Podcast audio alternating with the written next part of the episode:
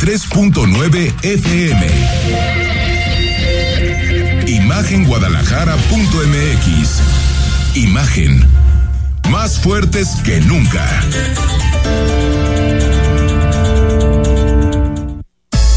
Twitter. Arroba Imagen Radio GDL. Imagen. Más fuertes que nunca. Las 8 de la noche con un minuto. Gracias por acompañarnos en Imagen Jalisco hasta las 9. Toda la información, análisis, opinión de esta primera semana del año. Recuerda que el WhatsApp en la estación es del 3315 63 81 36. Y la pregunta que te lanzamos hoy es polémica y la vamos a platicar un poquito eh, eh, en el programa. ¿Tú le cambiarías el nombre al Estadio Jalisco y le pondrías Pelé? ¿O Rey Pelé? ¿O el nombre completo de Pelé?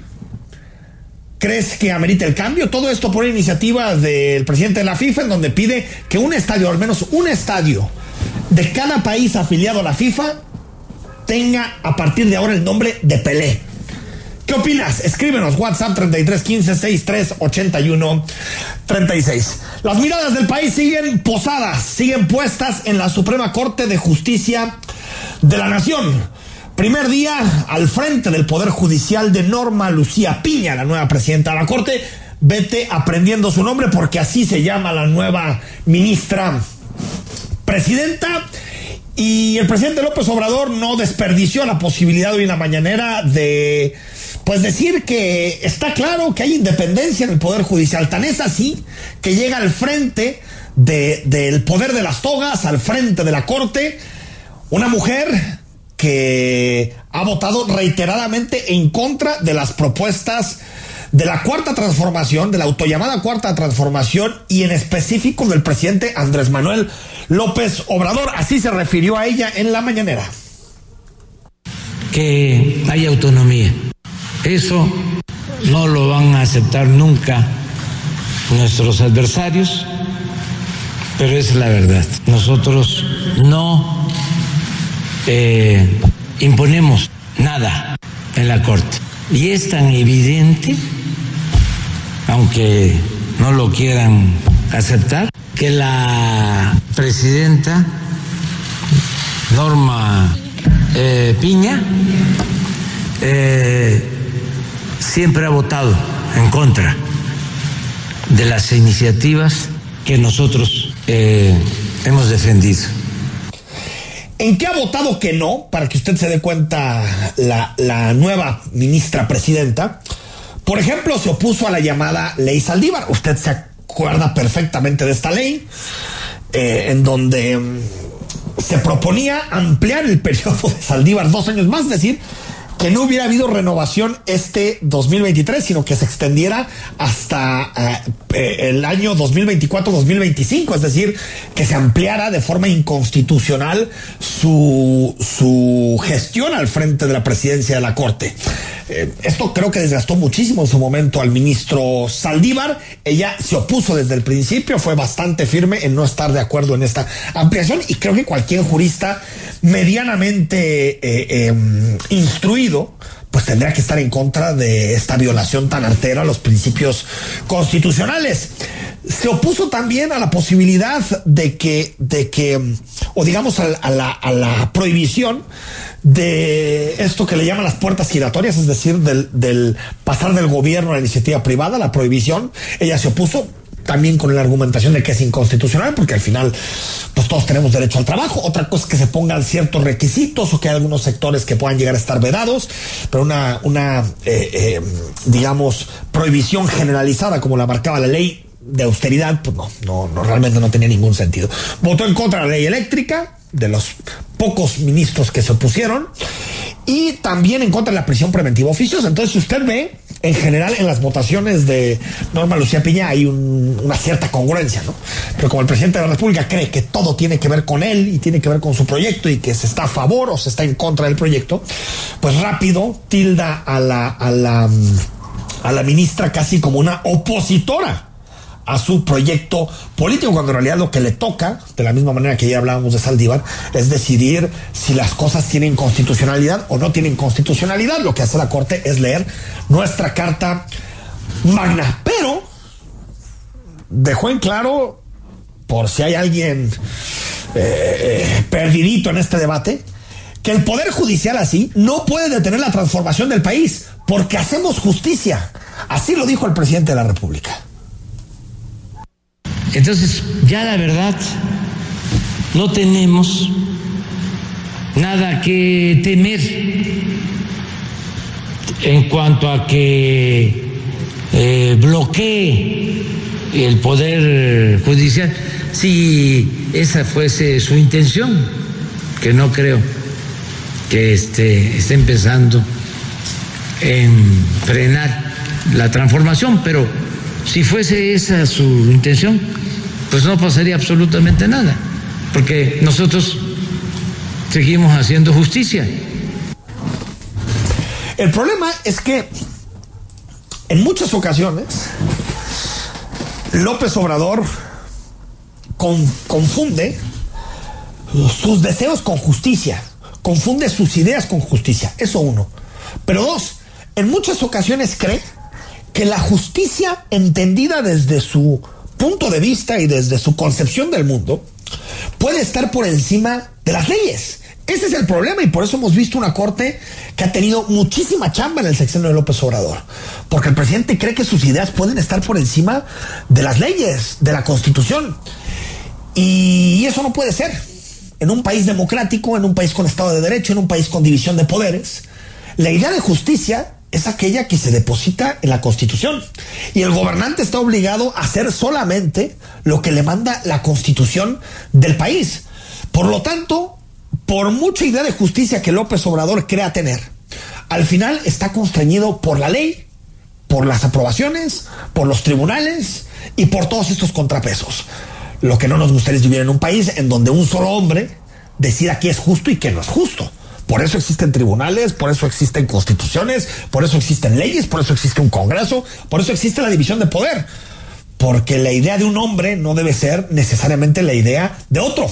Por eso existe toda esta institucionalidad. Pero siempre el presidente tiene este problema en confundir permanentemente ley y justicia, o diría no confundir, enfrentar ley y justicia, que es muy peligroso, sobre todo cuando se hace desde el poder político. Y ayer te platicábamos de la pues de este comunicado que había sacado la Fiscalía de la Ciudad de México, en donde en seis días prácticamente decían que, que no, que la eh, ministra Esquivel Moza, Yasmín Esquivel Moza, no era culpable de haber plagiado una tesis. Bueno, hoy la Fiscalía de Ciudad de México se desdice de ese documento, dice que no tiene nada que ver con la Fiscalía de México. Bueno, ahora sí que si ellos desmienten eso, pues es el, el derecho que tienen a replicar ese tipo de información. Lo que sí dicen parece un cambio un poco de relato, es que ya prescribió el, plagio, es decir, que ya es un delito que, no tiene o no puede tener consecuencias penales, pero usted no se preocupe, ellos seguirán investigando, seguramente está la carpeta en uno de esos, de esos archivos de asuntos sin resolver y que no se resolverán nunca, pero bueno, ahí va a quedar la carpeta de investigación en este eh, eh, eh, tema. Y en el mismo sentido, el presidente habló a través del plagio y lo sigue minimizando sigue diciendo que frente a lo que se han hecho otros, pues un plagio no es algo demasiado importante, sigue quitándole, eh, eh, digamos, peso al hecho de que alguien sea deshonesto y copie una tesis. Es, es deshonestidad intelectual, es deshonestidad moral. Porque estamos hablando de que te terminas titulando y tú cuando te titulas de una universidad es porque sales a la, a la sociedad a, dar un servicio o a, o ejercer una labor. Y por lo tanto la universidad certifica que tú estás preparado o preparada para cumplir ese rol. Es un fraude en todas las de la ley. Aún así, escuchen, el presidente minimiza el plagio.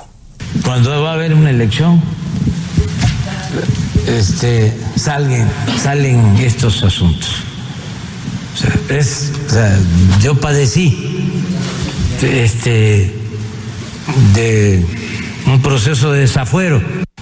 Cada vez que hay una injusticia así, este, pues no me gusta, sea, porque es este politiquería, que por lo general los que acusan no tienen autoridad moral, dicen plagio.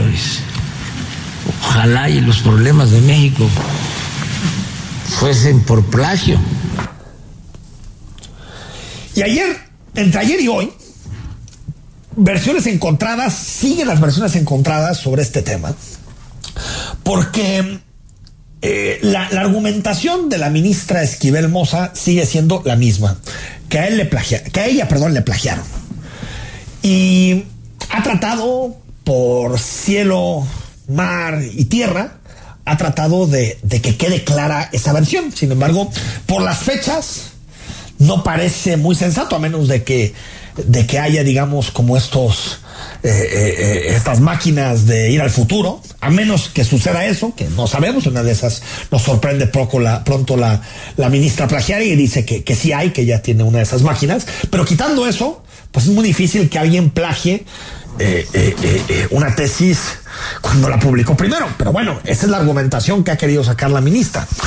Ayer, Armando Mastachi Aguario, o Bastaki, notario 121 de la Ciudad de México, dio fe del presunto testimonio de Edgar Ulises Báez Gutiérrez, el que hizo la tesis en el 86, en el que el abogado supuestamente reconocía haber tomado partes de la tesis de la ministra Esquivel.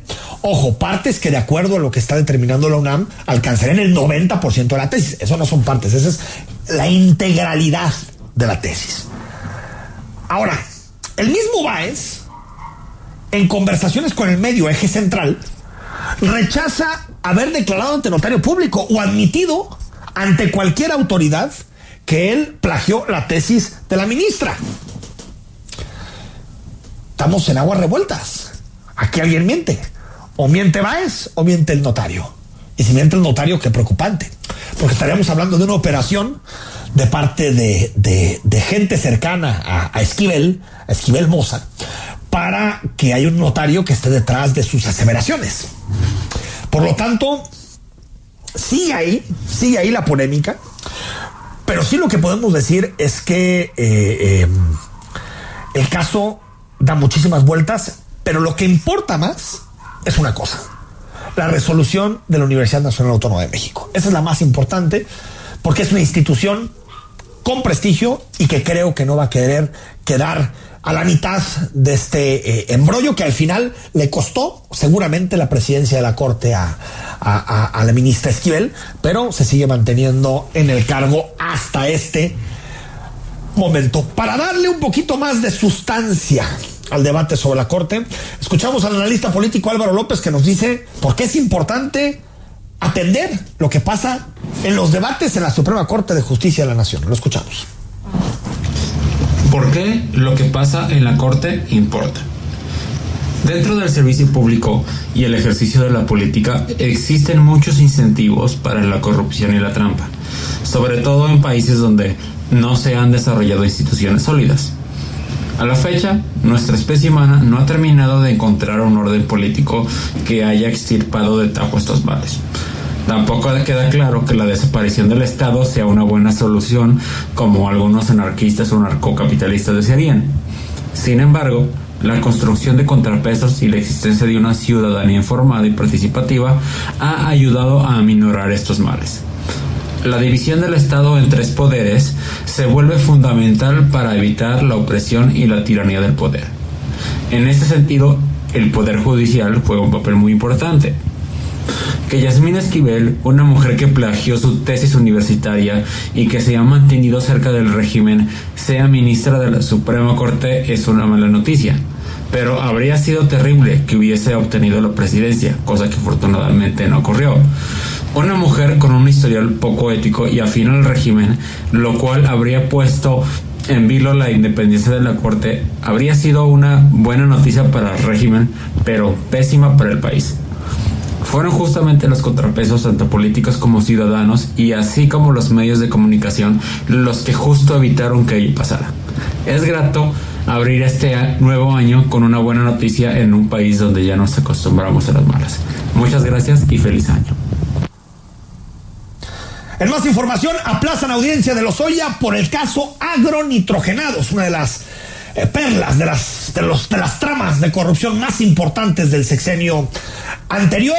Miguel Ontiveros, abogado del ex director de Pemex, Emilio Lozoya, pidió que se pospusiera la audiencia en este caso por tercera vez, es decir, se ha pospuesto en varias ocasiones. Con esto quedaría para el próximo 16 de febrero. ¿Cuál es la argumentación de, de, la defensa de Lozoya, del abogado Miguel Ontiveros? Es una argumentación bastante sencilla. El despacho de abogados, Lozoya mismo, está negociando con la Fiscalía General de la República. ¿Qué está ofreciendo Lozoya? Escuche bien. 10 millones de dólares por salir de la cárcel.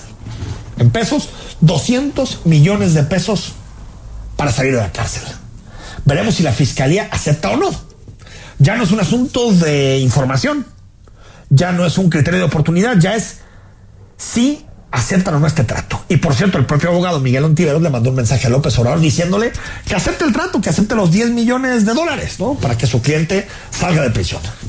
Pero ya estamos en otro tema. Veremos si acepta. Yo creo que no va a terminar aceptando porque es que el mayor pez gordo del caso Odebrecht hasta el momento, pues salga salga de prisión, pero no sabemos. Sabemos que el presidente López Obrador le gusta tener esos recursos fáciles para sus proyectos de infraestructura no sabemos cuál sea la decisión, pero al menos lo que sí podemos saber a este momento es que hay una negociación entre el Estado mexicano, entre la Fiscalía General de la República y la defensa de Lozoya para ver si puede o no salir de prisión. Y estos 10 millones de dólares son, recuerde usted, la cantidad, los eh, eh, depósitos y transferencias que recibió Lozoya de parte de la empresa brasileña Odebrecht, que después fue beneficiada por contratos en el sexenio de Enrique Peña Nieto. Entonces, Ahí está, ahí está la negociación y veremos en qué concluye. Luego lo ocurrido en Lagos de eh, eh, Moreno, que un enfrentamiento entre corporaciones de seguridad y civiles armados, donde tres agresores fueron eh, directamente abatidos Hoy se anunció, después de reunión de la Comisión Ejecutiva del Consejo Estatal de Seguridad de Jalisco, pues digamos la decisión de reforzar la seguridad de los municipios limítrofes con Zacatecas y los Altos de Jalisco. Recordemos que el enfrentamiento fue específicamente en Vista Hermosa, en Lagos de Moreno. Por lo tanto, Aguascalientes, Zacatecas son algunos de los lugares en donde, en donde habrá reforzamiento de parte de la autoridad estatal y de parte de la autoridad federal para evitar mayores complicaciones en un inicio bastante difícil en materia de seguridad, no solamente en Jalisco, sino también a nivel nacional. Vamos a ir al corte cuando regresemos. Quédate porque vamos a hablar de una cosa que te va a quedar muy bien para iniciar el año. Detox digital. Aléjate un rato de las redes sociales, aléjate un rato del teléfono. ¿Cómo lo hacemos? ¿Se puede? ¿No se puede hacer?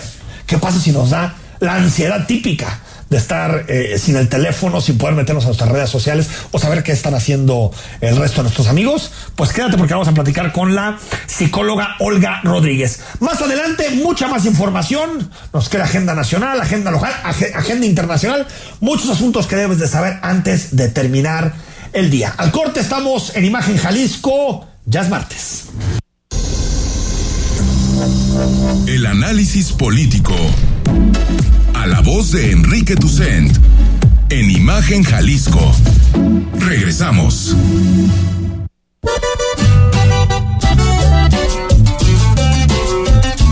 Pero ponte la gorra para que no te quede el sol.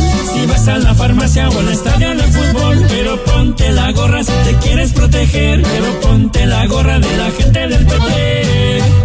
El partido del trabajo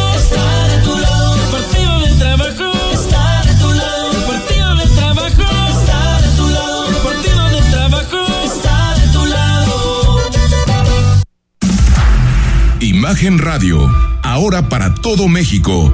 Lleva su programación a la televisión abierta en el canal 3.4 de televisión abierta. Imagen Multicast, la mejor información con la mejor tecnología digital de la televisión en vivo y a todo color. Con los reconocidos comunicadores de Imagen Radio, Imagen Multicast.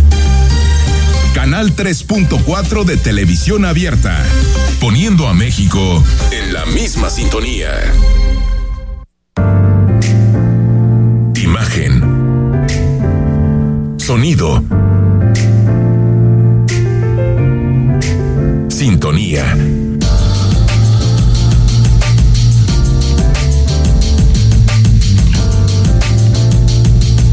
A México en la misma sintonía.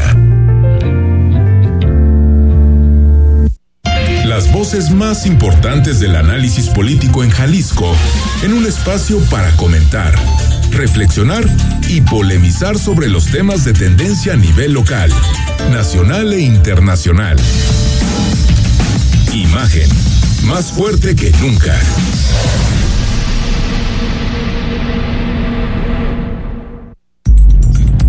Estás escuchando Imagen Jalisco con Enrique Tucen.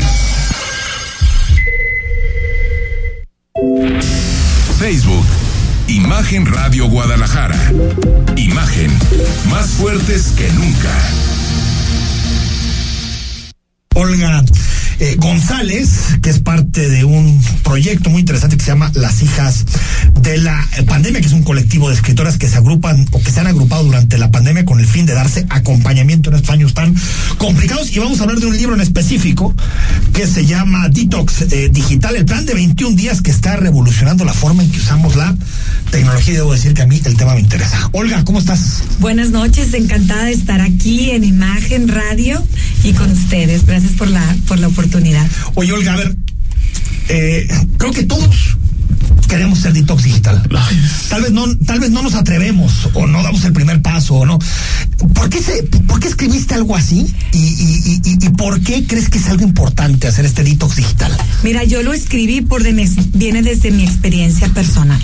Eh, ya siendo una psicóloga reconocida con un centro de internamiento para pacientes adolescentes con trastornos mentales, trastornos alimentarios, adicciones conductuales y tal, de, la noche, yo no usaba las redes, fíjate, y de la noche a la mañana publiqué un escrito, pues me gusta escribir y pensar de algunos temas que pasan a nuestro alrededor, no solamente psicología, y publiqué un escrito que se hizo viral. Entonces, de la noche a la mañana, de no usar Facebook, subirlo, subir una que otra cosa, me hice de una comunidad de 25 mil personas que estaban opinando del tema y había todo un debate. Entonces me tomó por sorpresa. ¿Sobre esto escribiste? Ajá, Ah. me, me toma por sorpresa. No, escribí sobre un acontecimiento, Ah, ok, ok, una tragedia que hubo en el país y mi punto de vista y mi experiencia con eso y tal.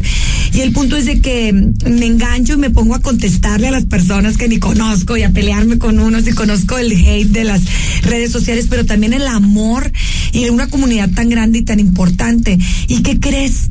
Me engancho.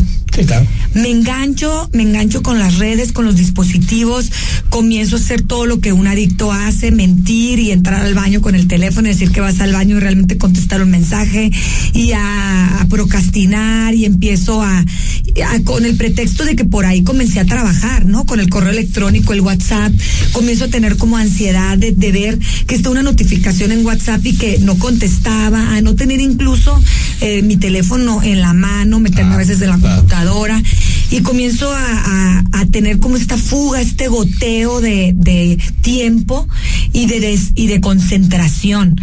Eh, comienzo a convertirme en una peor madre, en una peor esposa y en una peor psicóloga, porque aunque una vez que estaba ahí adentro me enganchaba completamente, eh, no estaba haciendo, pudiera dedicar ese tiempo a leer investigaciones, a leer más, a hacer más cosas, ¿sabes? Entonces, Estás obsesionada, ¿no? Con Estás tu y- respuesta. exactamente. y piensas que vas a entrar dos minutos y cuando menos pensaste es 30 Es una hora, minutos, ¿no? claro. Entonces, recibiendo todo ese amor que te da esta comunidad, pero también todo es defendiéndome de todo ese hate, esto ya fue algunos años. eh, me pasó una situación muy, muy dolorosa para mí. Cada quien tiene sus umbrales de tocar fondo. Me pasó una situación muy dolorosa por estar metida en el Facebook. Según yo, me quedaban cinco minutos todavía, pues alcanzaba a llegar. No les voy a decir qué situación para que lean el libro. Pero eso me hace tocar fondo y decir, ¿sabes qué? Em, tengo que salir de aquí. Yo para ese entonces dirigía un equipo, bueno, dirigía más de 300 equipos de psicología en el mundo porque tenía a, altos puestos académicos del mundo. Y pregunté, oigan, un programa para quitarme la adicción. Para desintoxicarme. y me, me, reconocí como adicta, ¿sabes? Porque me daba muchos conceptos que ahora se saben, pero en, en, aquel entonces todavía no se sabía. ¿Qué año estás hablando? Estoy hablando más o menos del 2012. Ah, órale. Uh -huh. Y Cuando no estaba, todavía no tenían esa fuerza. y no estaba ni Instagram, ni ni Facebook. TikTok, ni nada. Instagram en pañales. Sí, o sea, yo tenía 25 mil seguidores en Facebook y era una super influencer. Claro, ¿No? claro. Y para que te des una idea de, de- Sí, claro. ahora Sí, ya, ¿no? pañales, en Ahora ya, ya no es nada, ¿no? nada. Entonces, pero pues em, eh, gente muy interesante que, que tenía de seguidores también, que me, ay, me yo sentí que realmente se importaban en mi vida. Entonces, eh, cosas, ¿no? Que, que platico en el libro. Punto que me dicen, oye, los únicos tratamientos disponibles ahorita que hay es una desconexión definitiva. Y yo dije, no. Esto llegó para quedarse. Es una herramienta súper poderosa. Los celulares, los dispositivos, eh, todo. ¿cómo desconectar de la noche no, a la mañana, Yo me quedo, me quedo y voy a aprender a vivir con ellos, pero el control lo voy a tener yo. Entonces, parte de mi entrenamiento como psicóloga conductual es el diseño de tratamientos y me diseño mi propio tratamiento para quedarme y disfrutar de todos los beneficios de la tecnología, pero tener yo el control.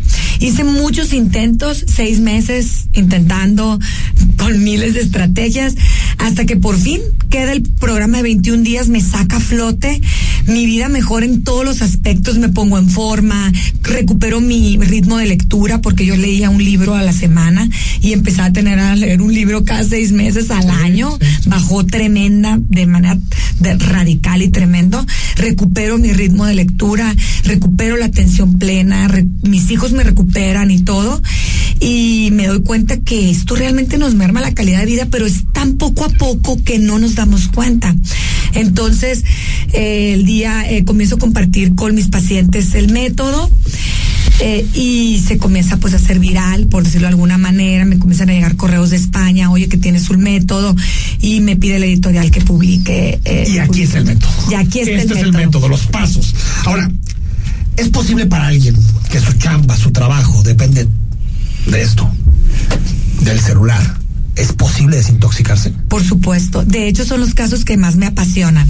Trabajé con médicos en COVID que estaban al frente de, de- de- del COVID y que tenían que contestar el teléfono cada llamada.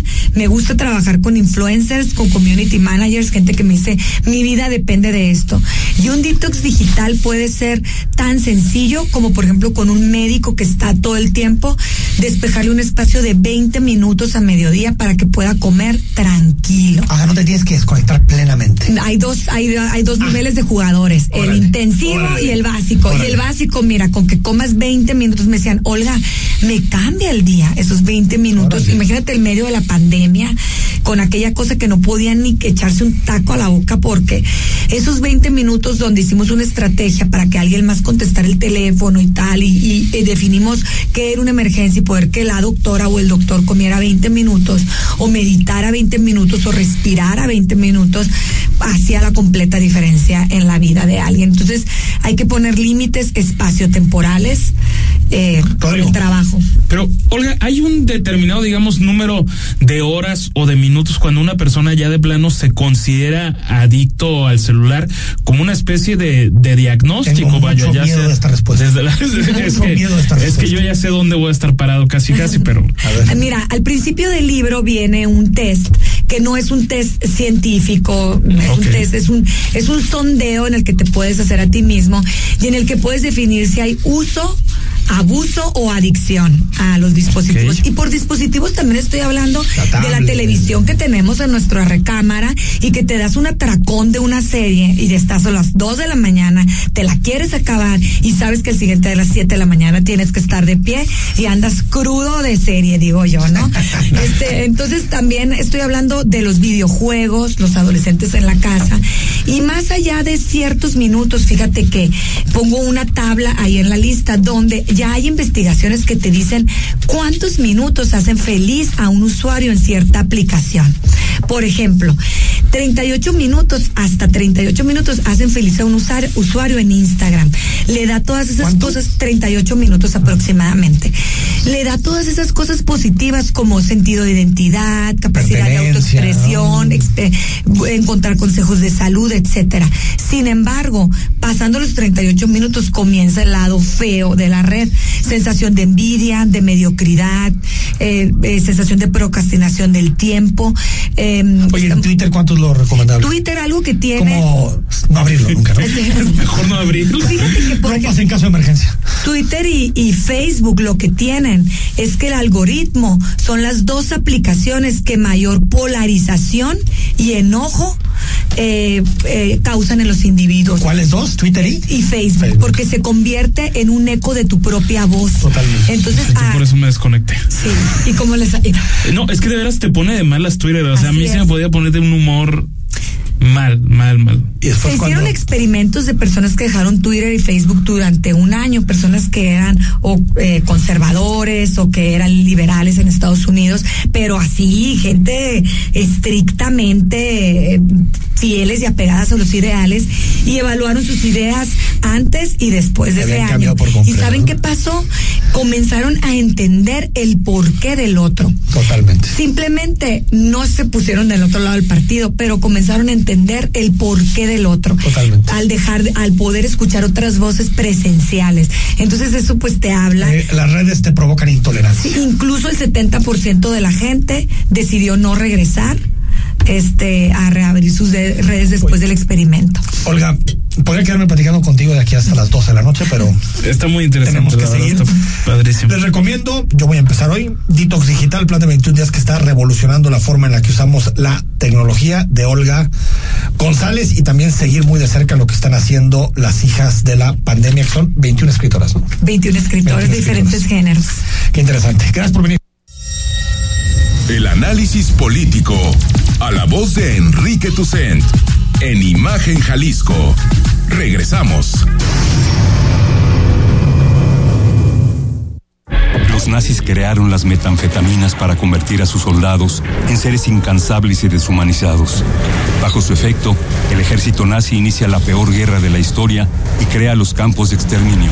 Hoy el cristal se usa para controlar la mente de jóvenes que buscan placer y la de jornaleros y maquiladores que buscan energía para trabajar día y noche. Busca la línea de la vida. 800-911-2000. Para vivir feliz, no necesitas meterte nada. Gobierno de México. El sábado, 4 de la tarde, escucha lo mejor de ¿Qué tal Fernanda? Con Fernanda Familiar, la periodista de vida, en Imagen Radio. Imagen Radio, ahora para todo México. Lleva su programación a la televisión abierta, en el canal 3.4 de televisión abierta. Imagen Multicast, la mejor información, con la mejor tecnología digital de la televisión en vivo y a todo color. Con los reconocidos comunicadores de Imagen Radio, Imagen Multicast. Canal 3.4 de televisión abierta, poniendo a México en la misma sintonía. Está usted escuchando Imagen. Sintonía. Poniendo a México en la misma sintonía.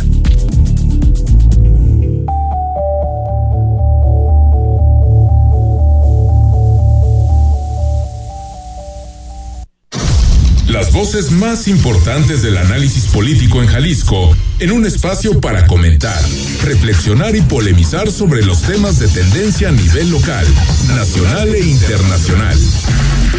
Imagen, más fuerte que nunca. Estás escuchando Imagen Jalisco con Enrique Tucent. Instagram, arroba Imagen Radio GDL. Imagen, más fuertes que nunca.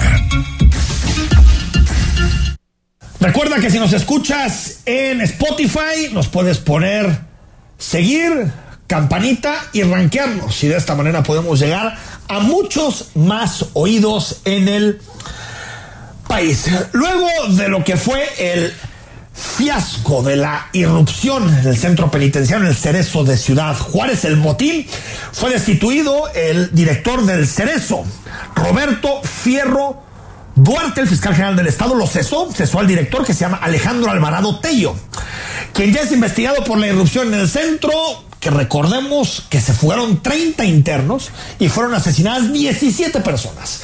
10 de ellos eran custodios y 7 presos. A pesar de que no hay nada, de que no se ha atrapado a nadie, ya sabe, el presidente vive en otro país, dice que celebra los avances luego del motín en Ciudad Juárez. Avances importantes en la estrategia es el que trabajamos de manera coordinada. Hay muchas otras acciones que han dado resultado desde luego, lo principal es no olvidar que la paz es fruto de la justicia.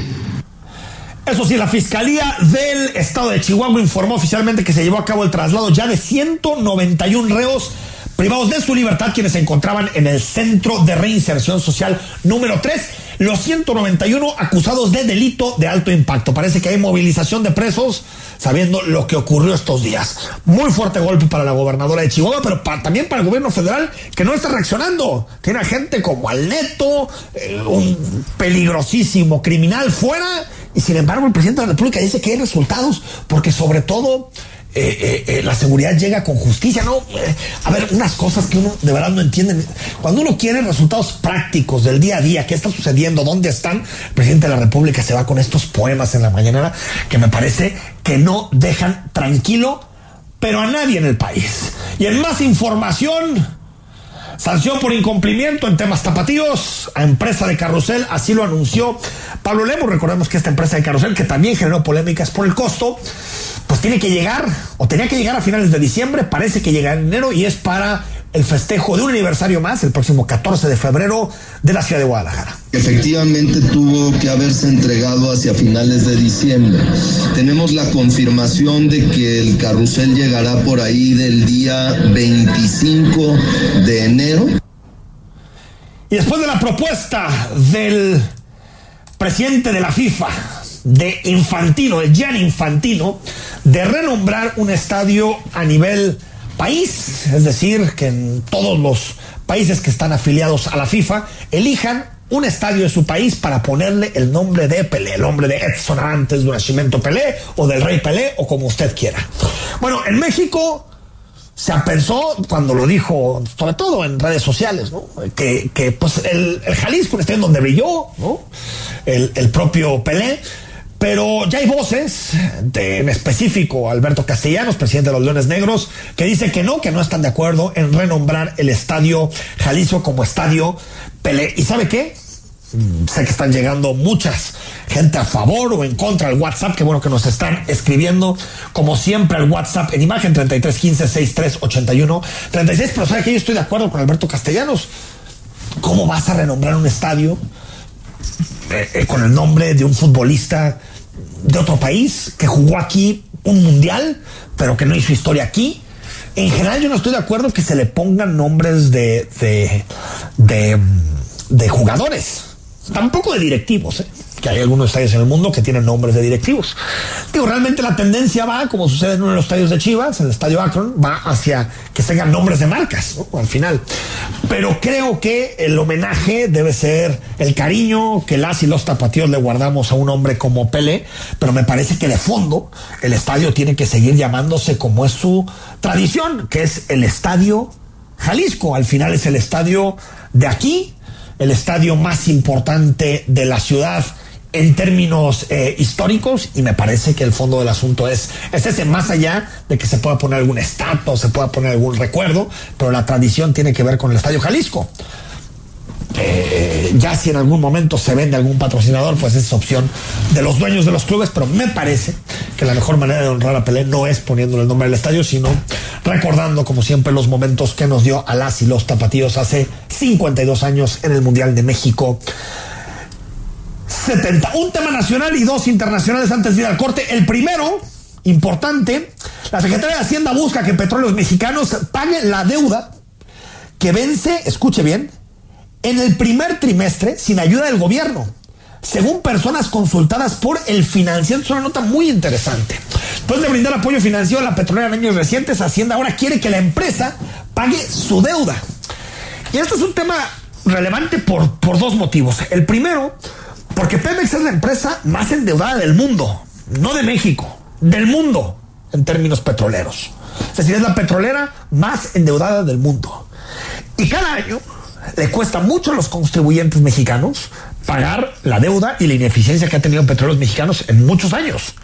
No de ahorita. Y no solo López Obrador, sino un sindicato pillo, eh, directivos como los Oya, que lucraron, contratos a dedo, un manejo terrible a la empresa. Eso no, no estoy abogando en ninguna manera en que creo que la mejor manera sea privatizarla. Creo que hay ejemplos en temas energéticos privados y públicos que dan resultados. Ahí está la, la petrolera eh, pública noruega, Statoil, que funciona bien, o la energética eh, eléctrica, perdón, eh, francesa, Electricité de France.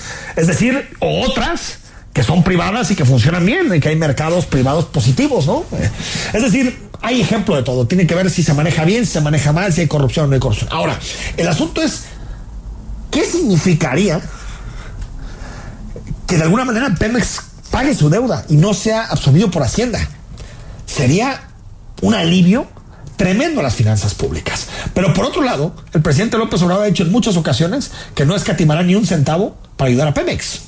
Entonces, veremos en qué concluye la historia, pero al menos el debate está puesto sobre la mesa. Pemex quiere que Hacienda le ayude, Hacienda quiere que Pemex se con sus propias uñas. Enfrentamiento entre los dos grandes depositarios del presupuesto público en nuestro país. Y en los Estados Unidos los republicanos se enredaron en la Cámara de Representantes. Este primero de enero era el cambio, o es el cambio, de la correlación de fuerza de los equilibrios políticos a nivel eh, eh, parlamentario en los Estados Unidos. Recordemos que por los pelitos se mantuvo la mayoría demócrata en el Senado de la República, en el Senado de Estados Unidos, 51 a 49. Y en el caso de de la Cámara de eh, Representantes, de la Cámara de Diputados allá, cambian los equilibrios. Ahora los demócratas pierden la mayoría que ganaron en la elección de Biden y la recuperan los republicanos con 222 eh, eh, de los 200 contra 214 que tienen los eh, demócratas. Por lo tanto, tiene una mayoría exigua, pero una mayoría que les permite, por ejemplo, elegir al líder de la mayoría, al, al, speaker de la mayoría. Y durante 100 años no ha habido problema nunca para elegirlo. El partido le tocaba, en este caso el Partido Republicano, el partido mayoritario, y lo elegía.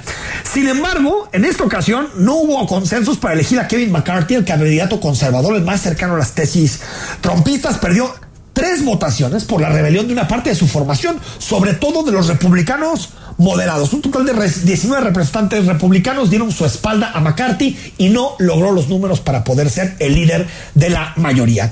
¿Qué nos da de mensaje esto? La debilidad que está experimentando Donald Trump. Hace tal vez 6, 7, 8 meses, usted y yo estábamos bastante de acuerdo en que Trump sería el candidato de los republicanos a la presidencia. Ahorita se abrió un debate, al menos en el Partido Republicano, sobre si Trump le sigue haciendo bien o le hace mal al partido, al partido que en este momento tiene la mayoría en la Cámara de Representantes. ¿Y eso por qué?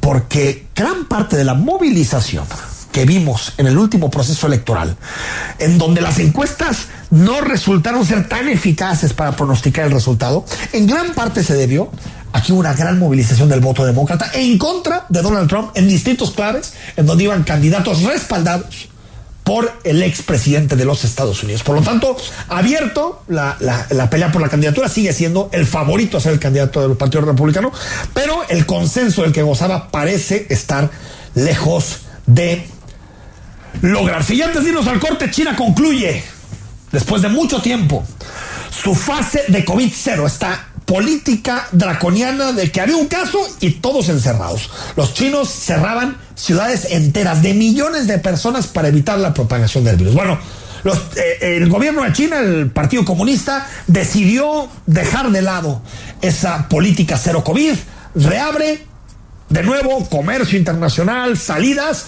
pero la respuesta del mundo ha sido, ah, no sabemos qué está pasando en China, no sabemos cuántos casos hay, no sabemos el incremento, se habla mucho de repunte, ha habido eh, grandes eh, eh, textos, documentos periodísticos, por ejemplo, el New York Times lo sacó hace tres días sobre pues, la, la presión hospitalera tremenda que hay en China por el repunte de casos de COVID. Y el mundo sigue viendo si China pudiera ser un foco de una eventual, de una eventual nueva ola de contagios del COVID a nivel mundial. Sabemos que hay una pequeña ola, eh, en México la hay, en Jalisco también, que tiene que ver sobre todo con el invierno, ¿no? Es estacional, pero China, después de una política muy agresiva para combatir el COVID, abre puertas y por lo tanto genera muchísima inestabilidad e incertidumbre a nivel mundial.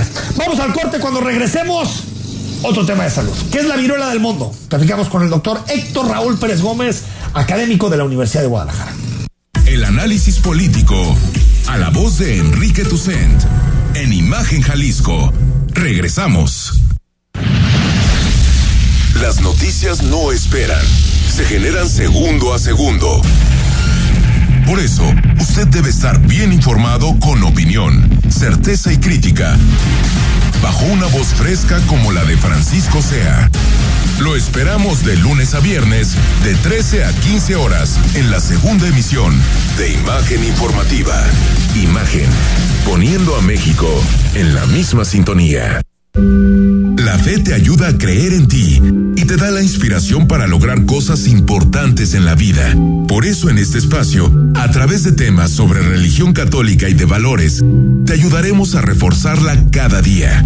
Escucha al Padre José de Jesús Aguilar Valdés en Resonancias de Fe, todos los domingos a las 9 de la mañana, por Imagen Radio.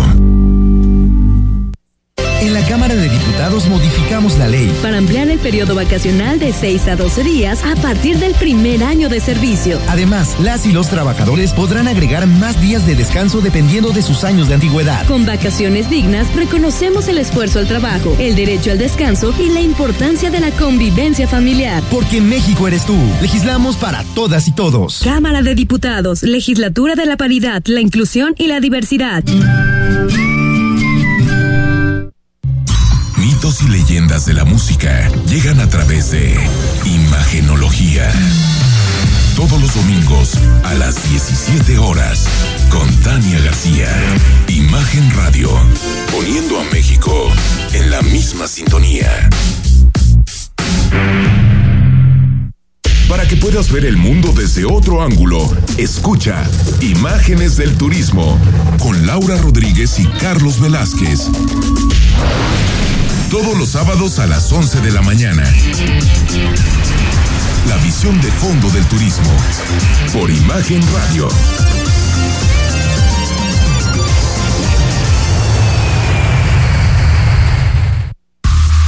Imagen. Sonido. Sintonía. Nuestro sonido es Imagen Radio.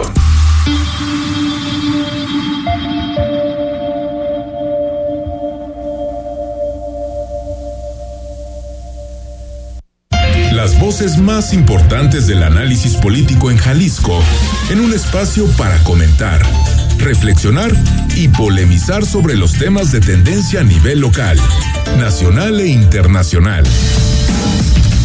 Imagen, más fuerte que nunca.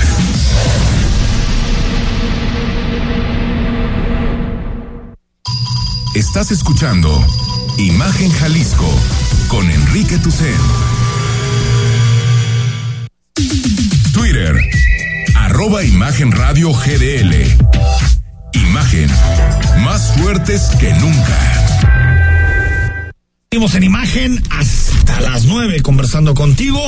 Queremos platicar de un tema que nos has preguntado a través del WhatsApp, a través de las redes sociales, pues todo lo que tiene que ver con la famosa viruela del mono.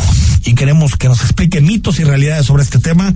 El doctor Héctor Raúl Pérez Gómez, él es investigación, investigador de la Universidad de Guadalajara, fue director de los hospitales civiles, es decir, alguien con toda la trayectoria para poder platicar de este tema.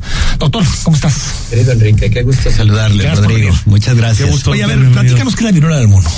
Mira, la viruela del mono es una enfermedad causada por un virus. Eh, es un virus que pertenece a una familia conocida como orthopox virus. Esta viruela no es algo nuevo, aunque en estos momentos sí es una situación eh, preocupante a nivel mundial por eh, la cantidad de pacientes que se vienen presentando. Esta enfermedad surgió alrededor de los eh, años 70. Ah, es una enfermedad de hace tiempo. Es una enfermedad de hace tiempo. Afectando predominantemente algunos países africanos, pocas veces fuera de África, algún caso aislado, pero en esta ocasión, eh, el último de los brotes que se han reportado inició desde el 2017 en Nigeria. Okay. Y la hipótesis es que de este mismo brote, algunos casos eh, que se vinieron presentando durante los últimos meses, eh, luego generaron transmisión a personas de Reino Unido que es el primer país fuera de África en donde se empezaron a, reportar estos casos. Y ahora se han dado casos en alrededor de 21 países en el mundo, eh, sumando aproximadamente 200 casos a nivel mundial. Eh, el último brote de Nigeria sumó alrededor de 570 casos. Ahora, ¿por qué es una enfermedad por la que hay que preocuparnos? Eh, puede llegar a causar letalidad hasta en un 3 a 6%. Ah, mira. Sí, mira, la ¿COVID qué letalidad tiene? Eh, COVID tiene una letalidad en este momento del 2%. O sea, es más, sería más letal que el es COVID letal. ahorita. Sí, definitivamente la viruela del mono es más letal que COVID en estos momentos, pero no más letal que lo que fue la viruela del humano. La viruela del humano quedó erradicada desde la década de los ochentas, afortunadamente porque la viruela del humano causada por un virus muy similar, también perteneciente a la misma familia, ortopox virus, eh, generaba una letalidad de alrededor del 30%, por eso era una enfermedad muy temida en, en toda su historia, ¿no? Incluso recordemos que la viruela del humano eh, mató a más seres humanos eh, en la conquista de los países en, en las Américas que las propias eh, balas de los fusiles españoles o portugueses, ¿no? Es decir, fue mucho más letal. Sí, sí, eh, la viruela del humano eh, la trajeron los ah, españoles a, doctor, al continente americano. ¿no? ¿qué, síntomas tiene la viruela del mono? Por principio de cuentas, fiebre, fiebre, cansancio, crecimiento de los ganglios linfáticos. Esto ocurre alrededor de siete u ocho días después de que una persona se contagió y eh, cinco días después aparecen lesiones en la piel. Son lesiones con cierto parecido a la varicela. Y aquí es conveniente que las personas que nos escuchan no confundan varicela con viruela. Okay. La varicela es esa enfermedad más común que seguimos viendo que te da de niño, en todo el mundo, que te da casi siempre de niño. Primero, unas máculas o manchitas en la piel, que luego se realzan, se convierten en pápulas, luego en vesículas, que son esas burbujitas con líquido eh, transparente, y luego lo que conocemos como pústulas, esas que son ya como vejigas más grandes, pero que tienen adentro pus y que llegan a medir hasta un centímetro de diámetro, ¿no? Y finalmente los pacientes con viruela que se complican y que pueden llegar a perder la vida, eh, ocurre porque se eh, puede infectar el pulmón, se puede infectar el sistema nervioso central, es decir, el cerebro, y es la manera en la que muchos pacientes pueden llegar a perder la vida eh, a través de eh, viruela del, del mono. ¿Cómo se contagia? Se puede contagiar por contacto directo con las vesículas, con las lesiones cutáneas, pero también se puede eh, contagiar por la vía respiratoria. Ojo con esto. Ah, mira. Eh, la forma más común de contagio es por el contacto con esas lesiones de la piel eh, o también por el contacto con ropa de cama o la ropa de un paciente que tiene lesiones cutáneas por viruela del mono. También, asimismo, ocurría la transmisión cuando existía viruela del humano. Ahora, el hecho de que estemos hablando de viruela del mono es porque esa especie animal eh, o también algunos roedores la transmiten al ser humano. Aunque hablemos de viruela del mono, es una zoonosis, que es una enfermedad que padecen los seres humanos a partir de contagio de eh, especies animales. Pero surgió del mono. Pero surgió del mono. Surgió del mono, se llama viruela del mono. Efectivamente. Ahora, doctor, le quiero hacer una pregunta que es medio incorrecta, pero he escuchado muchas versiones en torno a este tema. ¿Tiene algo que ver con la homosexualidad o no tiene nada que ver? No, definitivamente no. Eh, lo que ocurre es que algunos casos se han dado con motivo de reuniones eh, en donde la, la, preferencia sexual ha sido pero esa, no tiene ninguna pero no relación. tiene nada que ver Digo porque, porque con preferencias sexuales. En su momento también el SIDA, ¿no? Estuvo muy relacionado. Exacto. Y bueno, sabemos Porque que no, no es inclusive ¿no? la fiesta de Puerto Vallarta, donde se reportó el primer caso en Jalisco, tuvo que ver con esto, pues con una. Sí, pero una cosa es que haya tenido que ver y otra cosa es que hay una relación directa, ¿no? Exactamente, dos exactamente. ¿no? Efectivamente, hay que quitar ese ese mito que eh, quisiéramos que mucho menos fuera un estigma, ¿no?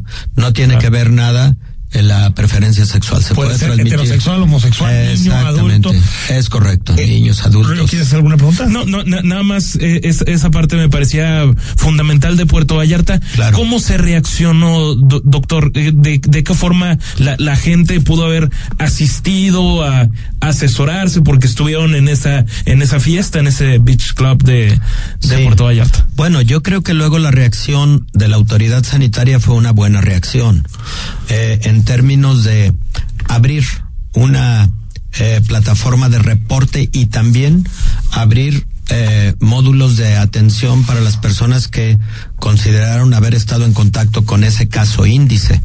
Lo que creo que no fue eh, nada bueno eh, es el hecho de que el paciente en cuestión eh, prácticamente y literal haya escapado Le valió, del, ¿no? del hospital. Eso muy mal por el Muy- paciente. Muy irresponsable. Y a lo mejor un poquito haber tenido más severidad en el control de que no se hubiera ido el paciente, de que hubiera tenido un aislamiento, eh, porque esta situación sí que no debió haber sido un asunto de voluntad.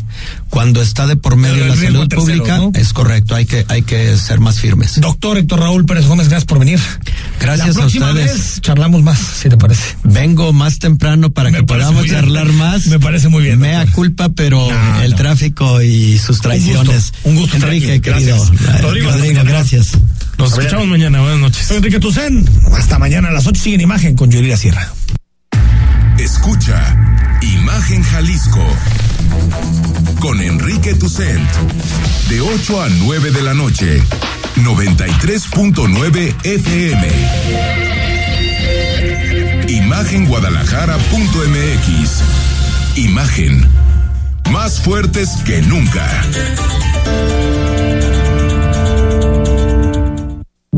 Cerrar es igual de importante que abrir. Terminar el día con el mejor resumen y análisis es lo que buscamos darte en Ya Sierra con Yuridia Sierra.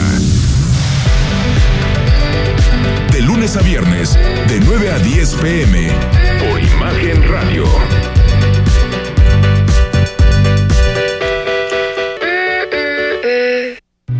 ¿Sabes qué es la CNDH? Sinceramente he tenido poca información de ello.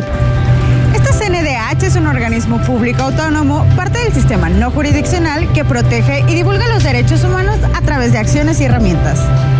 Te acompañamos, asesoramos y defendemos para construir una sociedad de derechos. Por una auténtica Defensoría del Pueblo, acércate y conócenos. Comisión Nacional de los Derechos Humanos. Defendemos al pueblo. Lunes a viernes, de 18.30 a 20 horas, la tercera emisión de Imagen Informativa te da las entrelíneas de la noticia de una manera diferente. La información es seria, nosotros no tanto. Esteban Arce, contando el cuento por Imagen Radio.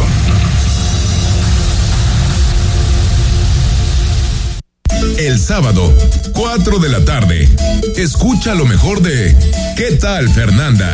Con Fernanda Familiar, la periodista de vida, en Imagen Radio. Imagen. Sonido. Sintonía. Nuestro sonido es Imagen Radio.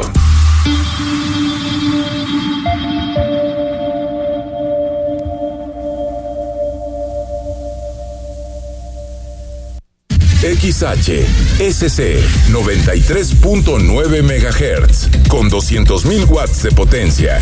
Transmitiendo desde Avenida Rubén Darío 746 tercer piso, Colonia Lomas de Guevara, Guadalajara, Jalisco. Código postal 44657. Imagen. Poniendo a México en la misma sintonía.